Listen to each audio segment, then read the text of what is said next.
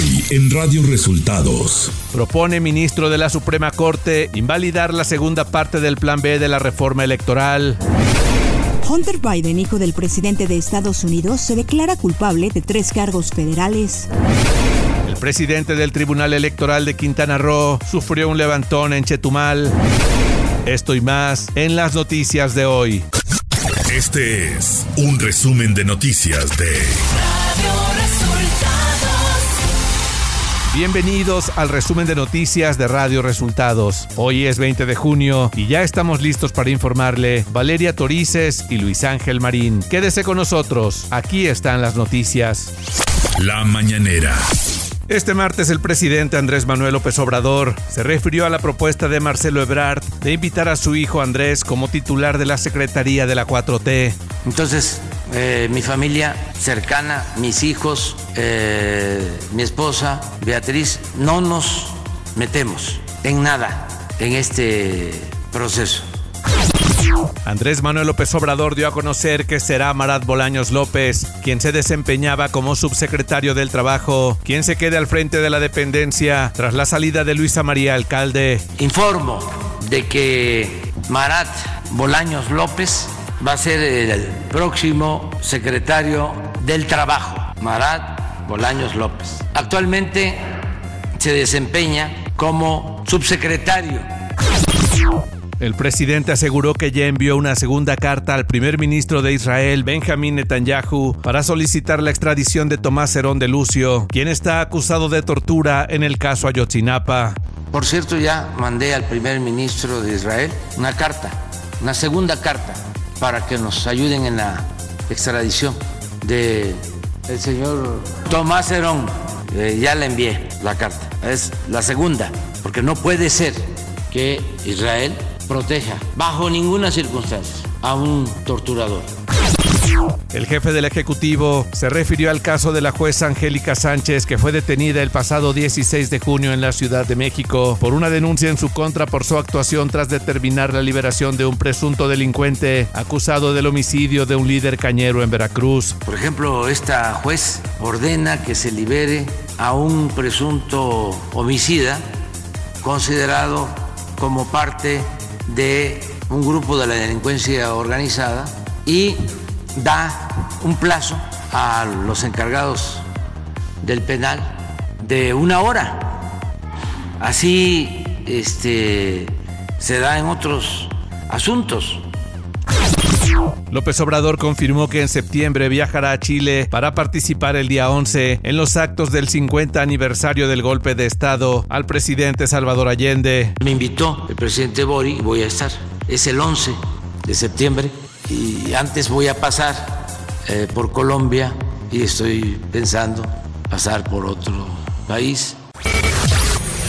Radio Resultados Nacional. El ministro Javier Lainez propuso declarar inconstitucional la segunda parte del Plan B de la reforma electoral debido a que durante su aprobación la Cámara de Diputados y el Senado incurrieron en múltiples violaciones al proceso legislativo. Por la misma razón, fue declarada inconstitucional la primera parte del Plan B en mayo pasado. El proyecto de sentencia del ministro Lainez será votado este mismo mes. El gobierno del Principado de Andorra investiga al abogado Juan Collado por la compra de tres departamentos de lujo en Miami Beach, que ahora son propiedad del político priista Roberto Madrazo, así como el pago de una estancia de lujo en Marbella al expresidente Carlos Salinas de Gortari, reveló el diario El País. Rosario Robles, exsecretaria de Desarrollo Social en el sexenio de Enrique Peña Nieto, denunció este lunes que su hija Mariana Moguel Robles ha recibido amenazas a través de redes sociales. La exfuncionaria dijo que le preocupaba mucho la seguridad de su hija, quien está embarazada. Ignacio Mier Velasco, coordinador del grupo parlamentario de Morena en la Cámara de Diputados, informó que buscará contactar a la ministra presidenta de la Suprema Corte de Justicia de la Nación, Norma Piña Hernández, con el fin de acordar posibles fechas para que al menos uno de los ministros de la Corte acuda a los conversatorios que se realizan sobre los posibles cambios al Poder Judicial de la Federación en México. Política. Este lunes, Marcelo Ebrard inició su gira de asambleas informativas en la Ciudad de México y planteó la creación de la Secretaría de la 4T. Dijo que el objetivo es consolidar las obras prioritarias existentes, como el Tren Maya y la refinería de Dos Bocas. Ebrard anunció que para dirigir esta nueva secretaría invitaría a Andy, Andrés Manuel López Beltrán, hijo del presidente, quien horas más tarde, por medio de un comunicado, rechazó la invitación del ex canciller luego del anuncio de Marcelo Ebrard que planteó la creación de la Secretaría de la 4T, Mario Delgado, presidente nacional de Morena, advirtió que el ex canciller pone en riesgo sus aspiraciones, pues las reglas electorales prohíben difundir propuestas de gobierno en esta etapa de la contienda por la candidatura presidencial. Delgado aclaró que el partido no asumirá las infracciones por ofrecimientos o promesas que hagan las corcholatas. Claudia Sheinbaum Pardo encabezó este lunes dos asambleas informativas en Oaxaca. Por la mañana estuvo en Tuxtepec y a las 6 de la tarde se presentó en el Zócalo de la ciudad. Antes dejó una ofrenda a Benito Juárez en Guelatao, su pueblo natal. Ricardo Monreal arrancó la tarde de este lunes en el Monumento a la Madre en la alcaldía Cuauhtémoc de la Ciudad de México. Ahí el morenista advirtió que si Morena se separa y se divide, no habrá futuro para el proceso para elegir al coordinador nacional de los comités de defensa de la transformación. Además, Monreal Ávila dijo a medios que la propuesta de Marcelo Brad para ofrecer un cargo como secretario de la Cuarta Transformación a uno de los hijos del presidente López Obrador es solo una estrategia, ya que los hijos del presidente no necesitan cargos. El exsecretario de Gobernación, Adán Augusto López, ofreció este lunes una asamblea informativa en Jalisco. Además, se presentó en la Universidad de Guadalajara. Al término de este evento, en conferencia de prensa, le preguntaron sobre la propuesta de Brart al hijo del presidente para ocupar una secretaría de Estado, a lo que el exsecretario de Gobernación dijo desconocer de qué se trataba, pero que respetaba las propuestas de todos sus compañeros. Clima.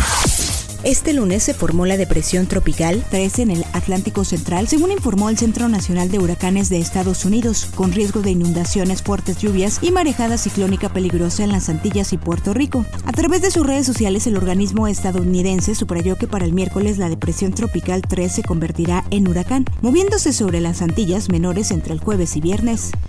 Ciudad de México. El jefe de gobierno de la Ciudad de México, Martí Batres Guadarrama, puso en operación el nuevo centro de control del sistema Metrobús de la capital del país, esto en el marco de la celebración de los 18 años de existencia de este sistema de transporte colectivo. Con motivo del Día Internacional del Orgullo LGBT, que se conmemora cada 28 de junio, el gobierno capitalino ilumina monumentos y edificios emblemáticos de la Ciudad de México con los colores del arco iris, símbolo internacional de la diversidad sexual y de género. Información de los estados. El magistrado presidente del Tribunal Electoral de Quintana Roo, Sergio Avilés de Menegui, fue víctima de un levantamiento la noche de este lunes. El incidente ocurrió frente a su domicilio, ubicado en Chetumal. Un comando armado se llevó al magistrado. Extraoficialmente se supo que horas más tarde fue liberado y que tiene contusiones no graves en diversas partes del cuerpo. La explosión de una mina terrestre que se encontraba en un camino de terracería en el municipio de Apatzingán, Michoacán, lesionó gravemente a cuatro militares del ejército mexicano de los grupos de la Sedena que arribaron a dicho municipio de Tierra Caliente para iniciar un operativo a fin de que decenas de familias desplazadas por la violencia regresaran a sus hogares en varias comunidades. La alumna que arrebató la vida al perrito Huellitas en Huachinango, Puebla, ya tiene atención psicológica por parte de la Secretaría de Educación Estatal, informó la titular de la dependencia Isabel Merlo Talavera. Radio Resultados Internacional. Hunter Biden, hijo del presidente de Estados Unidos Joe Biden, fue imputado de posesión ilegal de un arma y por presentar y pagar tarde sus declaraciones de impuestos en 2017 y 2018. Según un escrito judicial dado a conocer este martes, Hunter Biden ha aceptado un acuerdo con la Fiscalía para declararse culpable de dos cargos relacionados con los impuestos. El acuerdo de declaración de culpabilidad tendrá repercusiones inmediatas en las elecciones presidenciales de 2024.